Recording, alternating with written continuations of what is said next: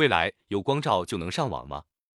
试想，你身边没有 WiFi，只有灯光，手里的移动终端不到零点二秒钟就能下载一部一 GB 左右的高清电影，同时还可享受打电话、上网等各种网络服务，你一定会感到很开心吧？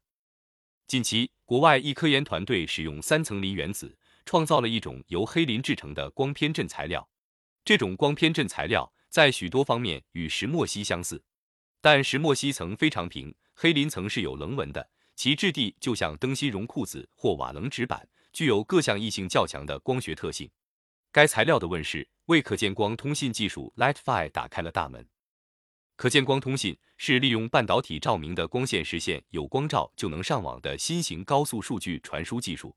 可见光通信技术绿色低碳，可实现近乎零耗能通信，还能有效避免无线电通信电磁信号泄漏等弱点，快速构建抗干扰、抗截获的安全信息空间。可见光通信作为新一代信息技术，除了为移动通信拓展频谱资源外，还具备高速度、大容量、安全和节能的技术特点。现在的无线路由器一般能穿透两堵混凝土墙，辐射功率大的路由器的信号穿墙能力更强。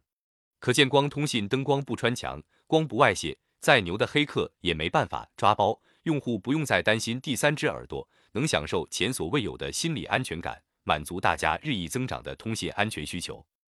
可以预见，在未来数十年内，信息传输量将超出现有无线电频谱的承载能力。如果可见光通信技术能有效突破无线电频谱资源严重匮乏的困局，那将具有广阔应用前景。